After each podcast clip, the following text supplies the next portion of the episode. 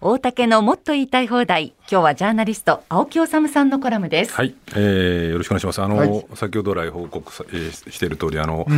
能登、うん、に行ってきました。で、はい、あの本当に駆け足でえっ、ー、と2日間えっ、ー、とまあ、えー、一番こう震源地に近くて被害の大きかった能登半島の先端ですよね。能登、はい、えー、町それから、えー、珠洲市、うん、それから輪島市のあたりを本当に駆け足で取材してきて、まあ、わずか2日間なんで、あの何事が分かったかっていうこともないんですけれどもだから、はい、あの本当にこうもっとしっかりとあるいはこう継続的にウォッチしているこう専門家とかジャーナリストの話に詳しくは譲るしそちらの方がを参照してもらいたいと思うんですけれども現地ってやっぱ思ったのはですね、さっきもちょっと言いましたけれど僕は阪神大震災も東日本大震災も発災直後にちょっと現地を取材したんですけどね、や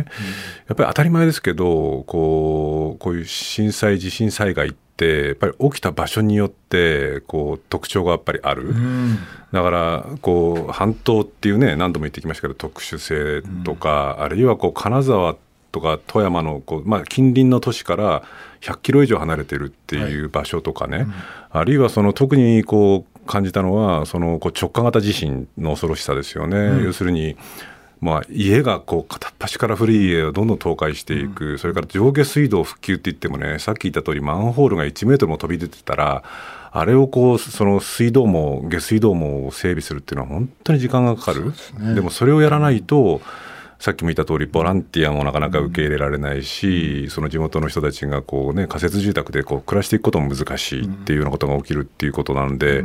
っぱり過疎地で起きてるとかっていうことの特殊性っていうのもあるんですよね。で今回ね僕現地行って本当にその思ったのはあの特にねあの珠洲市なんかも輪島もそうなんですけど、うんこう市役所の横とかねあるいは高校とかその学校とか体育館とか、そういう大規模な避難所もあるんですけど、はい、小規模な集落に本当にその地域の集落の人だけで避難している小さなね、避難所がね、うん、いっぱいあるんですよ。うん、でそういう人たちになんでここで避難されてるんですかっていうと、うんその大きな避難所行って知らない人たちに囲まれて肩身狭い思いをするくらいだったら、うん、その顔見知りの本当人たちとこここでね肩寄せ合いながら避難してる方がいいんだっておっしゃるんですよね。うん、で、そのまあ本当にお気持ちはよくわかる。でまあその現地行ったら少なくとも僕が見たところは物資はもうかなり、あの届いてきてるので、まあ、水がないそのトイレがないっていうことで本当大変なんですけど、食べ物だったりとか水だったりはそれなりにこう届き始めてるんですけれど。でもねちょっと考えちゃったのはですねそういうそのこう過疎地で小さな集落がたくさんあるっていうような場所で例えば珠洲市の場合ね、うんあのこれ市役所の職員の方にちょっと取材をしてお話を聞いてたら、うん、そのおっしゃってたのがまだあの今一生懸命になって一件一件調べてる最中なんで、うん、正確なところはわからないとおっしゃるんですけれども、うん。はい、その家屋倒壊がすごいので、で建ってる家でも、その本当大丈夫なのか住めるのかっていうのはわからない家もあるわけですよ。あのね一軒一軒ね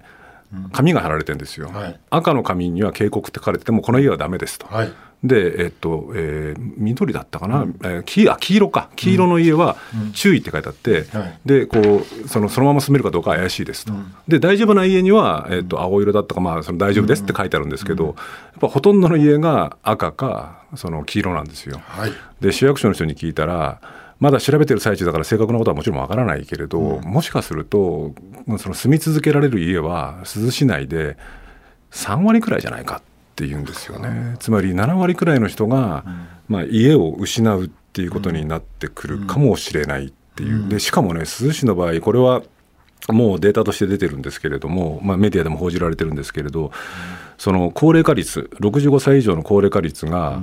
5割超えてるんですよ。これ石川県でトップなんですよね。あトップぐらいなんですよ。石川県でトップなんですよ。でしかもこれも聞いて現地で聞いてびっくりしたんですけど、そのしかも高齢化してるうちの独居率っていうのがね、やっぱりね20%を超えてるらしいんですよ。一人で住んでる。そうそう一人で住んでる。だから要するに高齢化世帯が半分以上、でその独居しかも独居の人が4分の1近くいらっしゃると。でそういう家が片っ端から壊れたっていうことになってくると、その都市部でねやられたと、で政府も補助をする自治体も補助をする、まあ、十分じゃないにしても補助をする、そしたらなんとか家建て直して生活再建しようとかって思うじゃないですか。そういうところってそういうこう意欲自体がこう出るのが難しい。高齢化してね70歳80歳のおじいさんおばあさんが家壊れました、うん、お金もない、はい、であともねもちろんそのこう長く長生きしてほしいけど、うん、20年30年生きるかどうかっていうことになってくると、うん、家を建て直すっていうのもなかなか難しい、みたいな状況になってくるとやっぱりねこれ本当過疎化していて高齢化している地方とし地方そういう地域で起きたその自然災害ってものとどうやって我々向き合っていくのか。なかなか難しいっていうことですよね。過疎化と高齢化が今回の半島の地震で浮かび上がってきちゃったんだね、浮かび上がってきたんですね。それまでは見えなかったかもしれないけども、うん。うん。まあ、そしでしかも一人で住んでる。そうなんですよね、まあ、それでうちが倒壊したり、ね、半壊したりしてたら、それは大変だよね。そうなんですよ。行政の方もどうして、その保証フォローしていいかっていうのも問題になってくるね、あの罹災証明書っていうのを取らないと、うん、そのいろんなこう補助とかね、うん、そういうのは受けられないんですけれど、うん、その現地のこうボランティアで働いてらっしゃる方に聞いたら、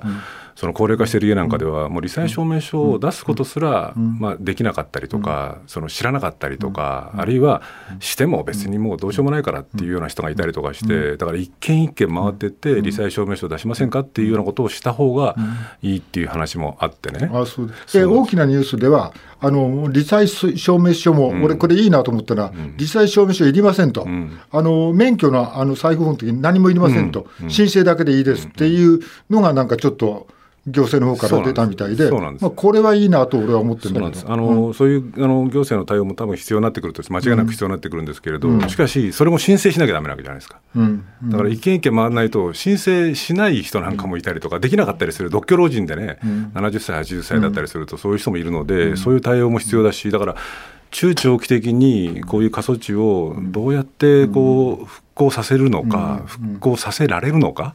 っていうのをまず考えなくちゃいけない、それからもう一つはね珠洲市で現地で働いてる方が面白あ面白いっていうかあの興味深かったのは、あの都市部なんか千葉らしいんですけど、はい、移住して珠洲に行った、で珠洲市市役所で働いてらっしゃる若い人だったんですよね。千葉から移住して。そうそうそう、はい、でそういう人が働いてらっしゃるのが僕ちょっと唯一の希望に思われたんですけど、その人たちに聞いたら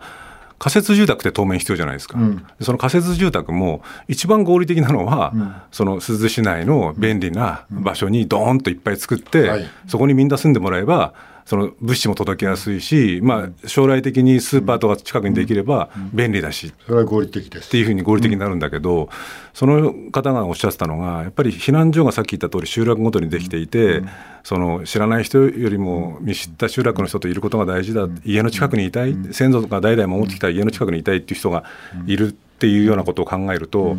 仮設住宅もそのご単なる合理性だけじゃなくて、場合によっては集落ごとに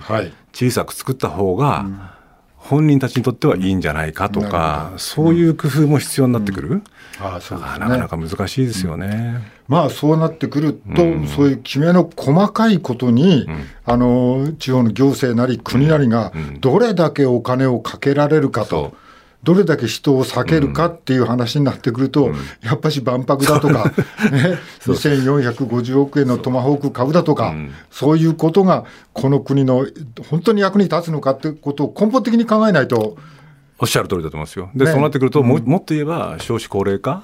をこれこれ以上進めていけば、うん、場合によってはそういうその地方の過疎地なんていうのは、うん、そのこう災害とともにね、うん、町自体が失われかねないっていうようなことも考えなくちゃいけない。だから本当金と人とを、ただでさえない金と人をどこにどう使うのかっていう政治の役割っていうのは大きい。大きい、ね、ものすごく大きいってことだよね。はい、と思います。はいわかりました。青木治さんでした。来週月曜日のこの時間は経済アナリスト森永卓郎さんご登場です。大竹のもっと言いたい放題でした